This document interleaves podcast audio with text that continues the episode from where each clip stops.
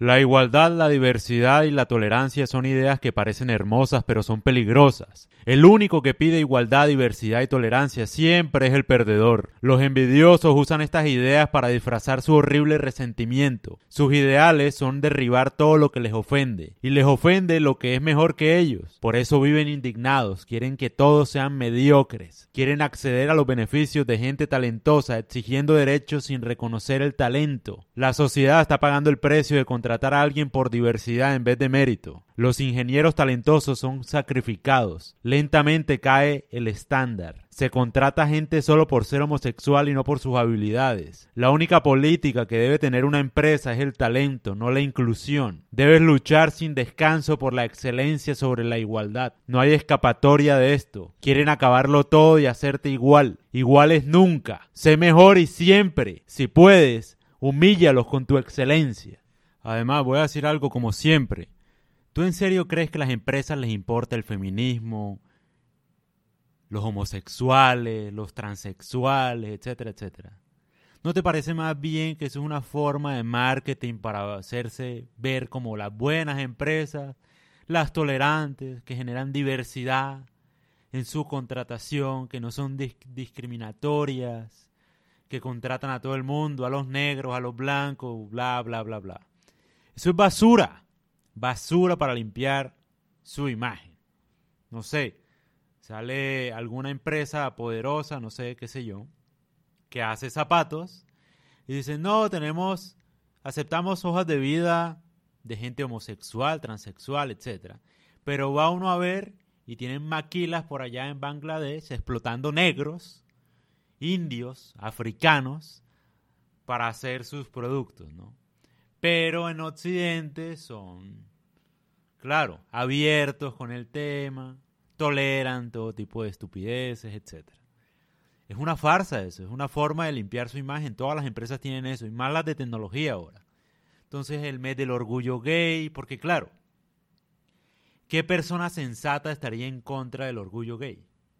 Nadie, el orgullo gay es la tendencia, o sea, Sería uno un imbécil hablar o no, no poner la banderita en esos meses, siendo tu empresa, ¿no? Tienes que acoplarte a lo que dicen las mayorías. Las mayorías dicen que hay que apoyar a los homosexuales. Entonces pongamos la banderita.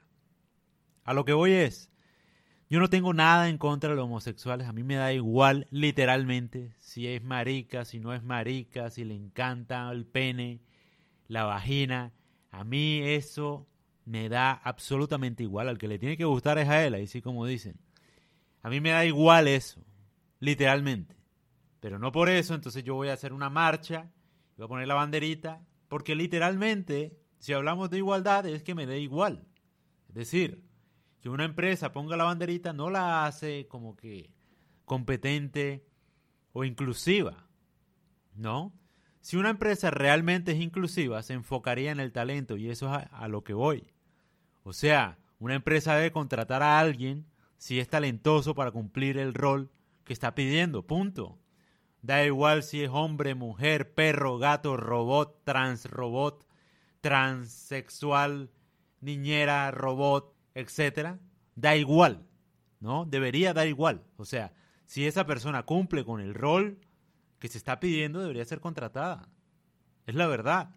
O sea, si es muy talentosa para hacer algo, talentoso para hacer algo, debería ser contratado y punto.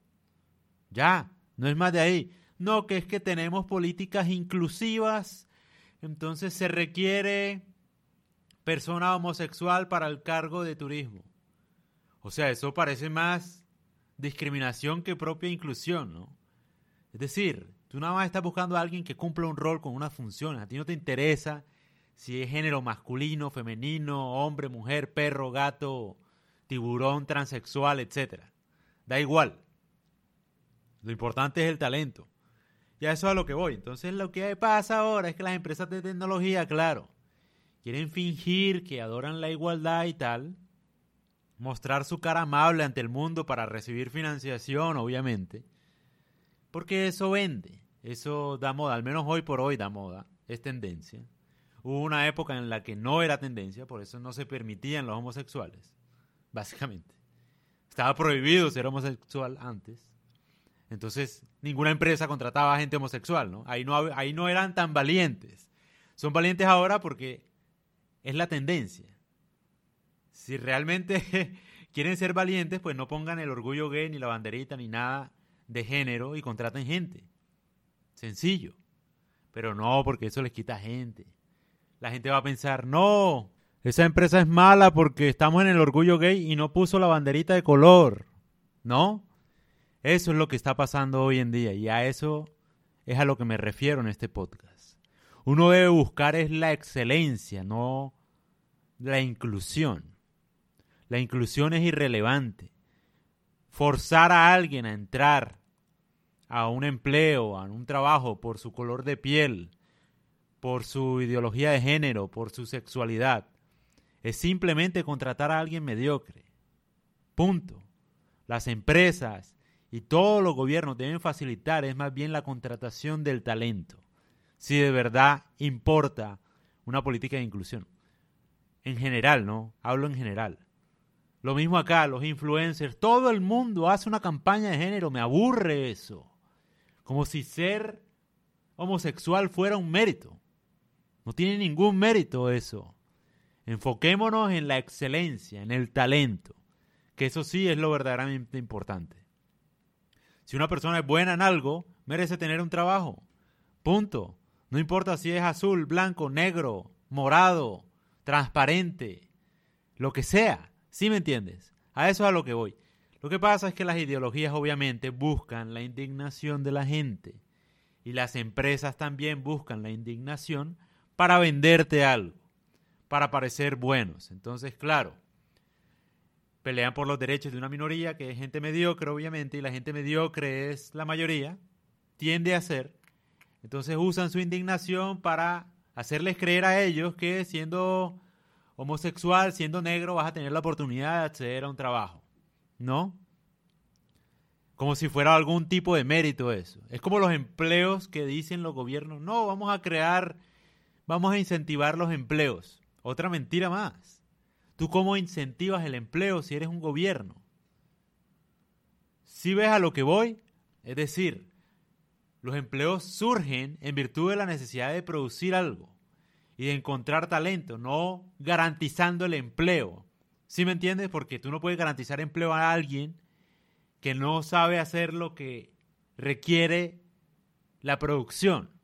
Entonces venden la idea, vamos a tener empleo, vamos a tener siempre, venden la idea como si el empleo dependiera del gobierno. No depende del gobierno. ¿Tú crees que se puede crear un empleo haciendo podcast hoy en día? O Twitch. ¿Tú crees que eso dependió del gobierno, de la influencia del gobierno? La gente que se graba y tiene su trabajo en redes sociales. ¿Crees que gracias a la influencia del gobierno que crearon esos nuevos trabajos, te parece que ser streamer es un trabajo? Obviamente para la concepción de antes no es un trabajo, pero hoy día lo es. Hoy día es un trabajo. ¿Cómo se creó ese trabajo? Con oferta y demanda de una necesidad que fue cumplida, básicamente. Así se creó ese trabajo. Lo que pretende el gobierno es inventarse necesidades y oferta y demanda de algo sin saber si sí se requiere ese trabajo o no, o producir algo. Entonces por eso los políticos no hay que creerles. El trabajo surge en virtud de oferta y demanda de algo, de bienes y servicios. Punto. No es algo, no es una política de Estado. Y si te lo venden como una política es mentira al final, es falso. Y si es real, es improductivo. Y esto ya estoy hablando de otra cosa, pero bueno. A lo que voy es, tú no puedes forzar un empleo, tú no puedes forzar a alguien a tener un empleo, mucho menos por ser negro, por ser marica, por ser homosexual, por ser lo que sea, por ser heterosexual. Tú no puedes tener trabajo porque te gusten las mujeres o porque te gusten los hombres. Sí me hago entender. Tú deberías tener trabajo porque cumples dando, ofreciendo un servicio que tiene demanda. Punto. Ya, ese es tu trabajo. Te lo mereces, tal cual. Eres talentoso para eso. Pero no, lo que están haciendo estos envidiosos hoy en día es exigir trabajo, exigir como si tú pudieras exigir un trabajo. Tú lo tienes o no lo tienes, o sea, a ti nadie te va a dar un trabajo porque sí. Tienes que cumplir con lo que se requiere. Obviamente hay corrupción, obviamente hay rosca, siempre hay rosca, sobre todo en política. Hay gente que tiene trabajo que no se lo merece. Pero generalmente tú tienes que ver cómo subsistes. Es la realidad. Porque si tú dependes de un gobierno para subsistir, siempre vas a vivir pobre, en la miseria, es la verdad. El gobierno te quiere pobre para que sea fácil de controlar, porque los pobres dan votos, aparte. Entonces es rentable venderle la idea a un pobre de que va a ser rico y de que va a tener empleo. Siempre, porque eso da votos. Y al final acceden al poder los mismos de siempre. Los mismos que se van a robar la plata de todos los pobres. Y los pobres van a seguir siendo pobres y los ricos van a seguir siendo ricos.